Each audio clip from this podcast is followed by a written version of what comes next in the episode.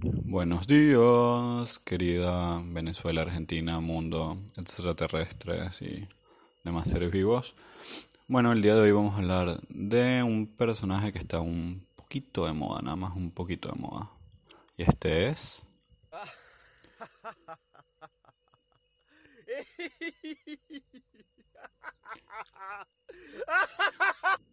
Sí, sí, yo sé que no es la risa del pajú del guasón, pero bueno, se, se, hace lo que se puede, coño. Sí, en realidad el día de hoy queremos hablar de eh, la película del guasón. Esa película de, de Joaquín Phoenix interpretando el famoso personaje de DC Comics. Y nada, que el impacto que ha traído la misma en, en la sociedad, las críticas y en realidad voy a dar mi, mi opinión de la película, no tanto de, de lo que diga el resto de las personas. Pero ajá. Este, la película en general posiblemente tenga un 9 de 10 en las películas que he visto este año. Eh, Joaquin Phoenix fue increíble como, como actuó y como se volvió inmerso en el personaje. Eh, el tema de la risa esporádica, lo voy a decir que me encantó. A mí me da risa su risa. No entiendo por qué, por qué los maltratan tanto, lo maltratan tanto en la, en la película o algo así, pero bueno, que es lo que quieren enfocar igual, esta sociedad súper absurda y cruel en la cual vivimos. Eh, tiene, tiene un poco de varias películas que, que rescato porque sumaron. O sea, me recordaron a otras películas y digo, tipo, bueno, estuvo bueno que, que lo incluyeran. El, todo el mérito del mundo para lo que es la parte fotográfica y el guion, bueno, el guion puede ser medio me. No, no me pareció increíble, pero lo que es la, la puesta en escena, la música en las, en las escenas te, te abstrae, te lleva a otro mundo. Eh, cuando hablo de que tiene partes de esas películas, por ejemplo, la, parte bailando por las escaleras, que es genial, me recuerda mucho al, primer Spider-Man de Tobey Maguire cuando tiene el simbionte de Venom y, el hecho está bailando así por la calle que se las da todo malote. Y es clásica clásica escena o imágenes que quedan por un meme y bueno, sabes, si quedaste por un meme, hiciste algo bien. Otra cosa que me encantó, este no lo había pensado bien, pero me lo comentó un amigo estos días, es la escena cuando va en el auto, que es muy, bueno, según mi amigo, que es medio charlatán, él dice que es, un homenaje a, a, la escena de, del guasón de Hugh Ledger, cuando él va en la patrulla, que es el mismo tono y la misma vaina, pero estuvo buena cuando se dibuja la, la sonrisa con, con, la sangre sublime, es como que es el, la coronación del tipo como malo. Y otra parte que me encantó es cuando está con, con Robert De Niro, que tuvo 10 minutos en la película y fueron increíbles en el, en el programa este de, hablar, de para que estuvo fenomenal. Comparándolo con otros con los tres, con los otros dos guasones que vale la pena comparar. Claramente Jared Leto no, no participa en este concurso, o este homenaje, por así decirlo. Eh, les puedo decir que tiene todo el mérito del mundo, está ahí cabeza a cabeza.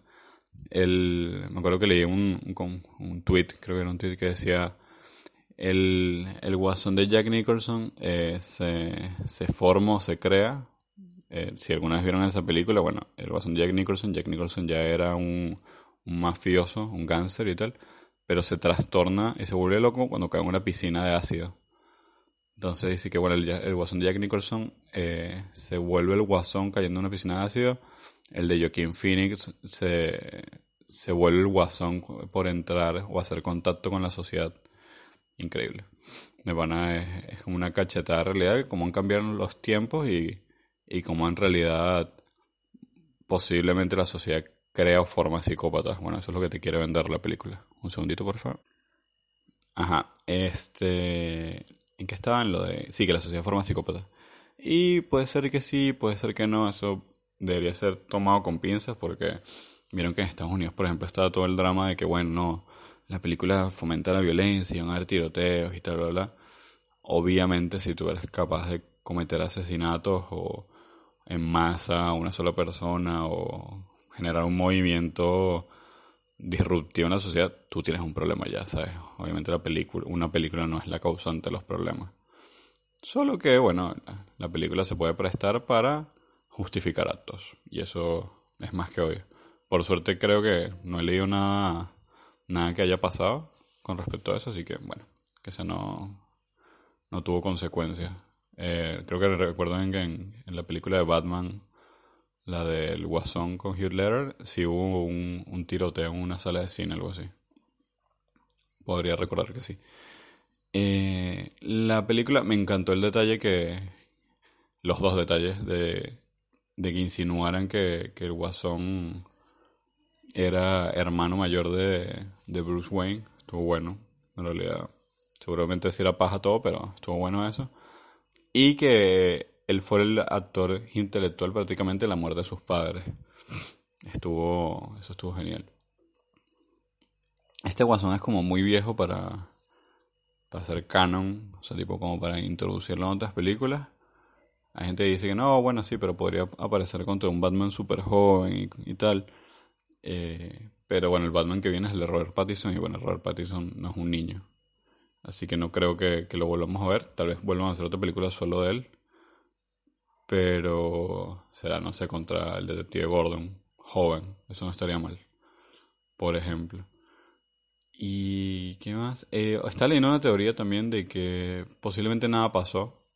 Eso haría la película tipo única y que no tenga necesidad de hacer otra película. Un amigo me pasó una imagen que en la película, en todos los relojes, cuando marcan la hora, tienen el, mismo tiempo. Y si tenemos en cuenta que el tipo se fumó la, la relación esta que tenía con la vecina, no es tan descabellado, o sea, que todo haya pasado en su mente. O, o lo que hacía en el stand-up comedy también. Así que bueno, uno nunca sabe qué, qué onda. Eh, la película seguramente debe estar nominada para ganar el mejor Oscar. Eh, Oscar como mejor película, perdón, que mejor Oscar. Qué bruto. Eh, Joaquin Phoenix probablemente ya tenga en sus manos el, el Oscar como mejor actor. Hay que ver qué onda si, si nominan a, a otra persona que, que, le pueda hacer frente. Eh, dicen que la película de Brad Pitt está Ad Astra, está buena y que hace un super papel, pero no sé, tendremos que ver. No creo que le, que le gane.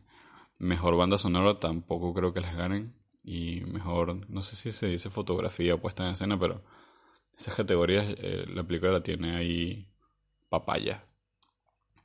Lo, lo increíble, lo, una de las cosas que más me gustó de la película fue que no parece una película de un personaje de cómics. Eh, es una película totalmente que cualquier persona la puede ver, más allá de la violencia cruda y extrema que tiene que no me parece tan cruel y extrema, pero es cruel. El trato del ser humano de la manera que lo pinta en la película es feo. Y, y es tan feo que uno, uno siente esta empatía por, por Arthur Fleck y, y dice como, coño, o sea, como, como no quieren que mate a la gente si miren cómo lo trata. Lo tratan, ¿sabes?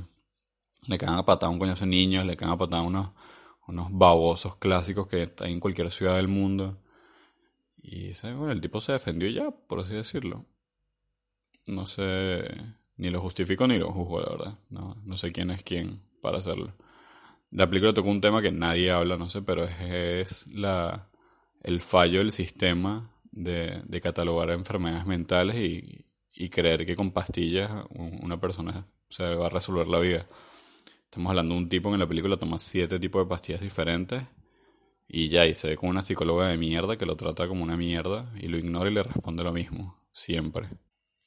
Ajá, continúa que, por ejemplo, un mal seguimiento, un mal acompañamiento de personas con, con trastornos de personalidad, bipolaridad o algún tema psicológico y mental, este, mal manejado puede traer consecuencias gravísimas. No sé si tan graves como las de este tipo o más o menos, pero Obviamente la, la solución no es, recetarte 10 pastillas y bueno, sabes, báncatela pues.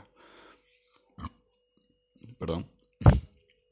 Eras un ser dependiente del Estado, ya que, bueno, este ser humano tampoco tenía ingresos ni nada, y eres una carga. Entonces el día que te agarran y, y recortan el presupuesto y no sé, ya no hay más seguridad social, un área psicológica para las personas con problemas, ¿a qué pasa con todas esas personas? se quedan en el aire, se quedan en la deriva. Eh, a mí una vez me tocó ir a un, eh, no sé, se llama CDI, aquí tengo otro nombre, CESAC creo que se llama.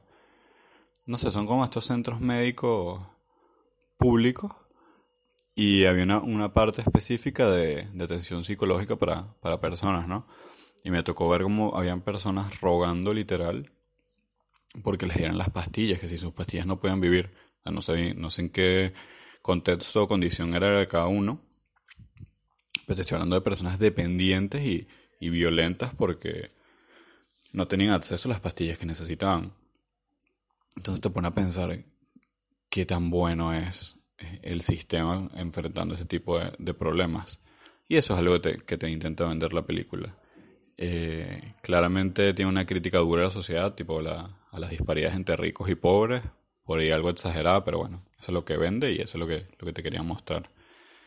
Y nada, eh, por ahí creo que estamos ya por ahí.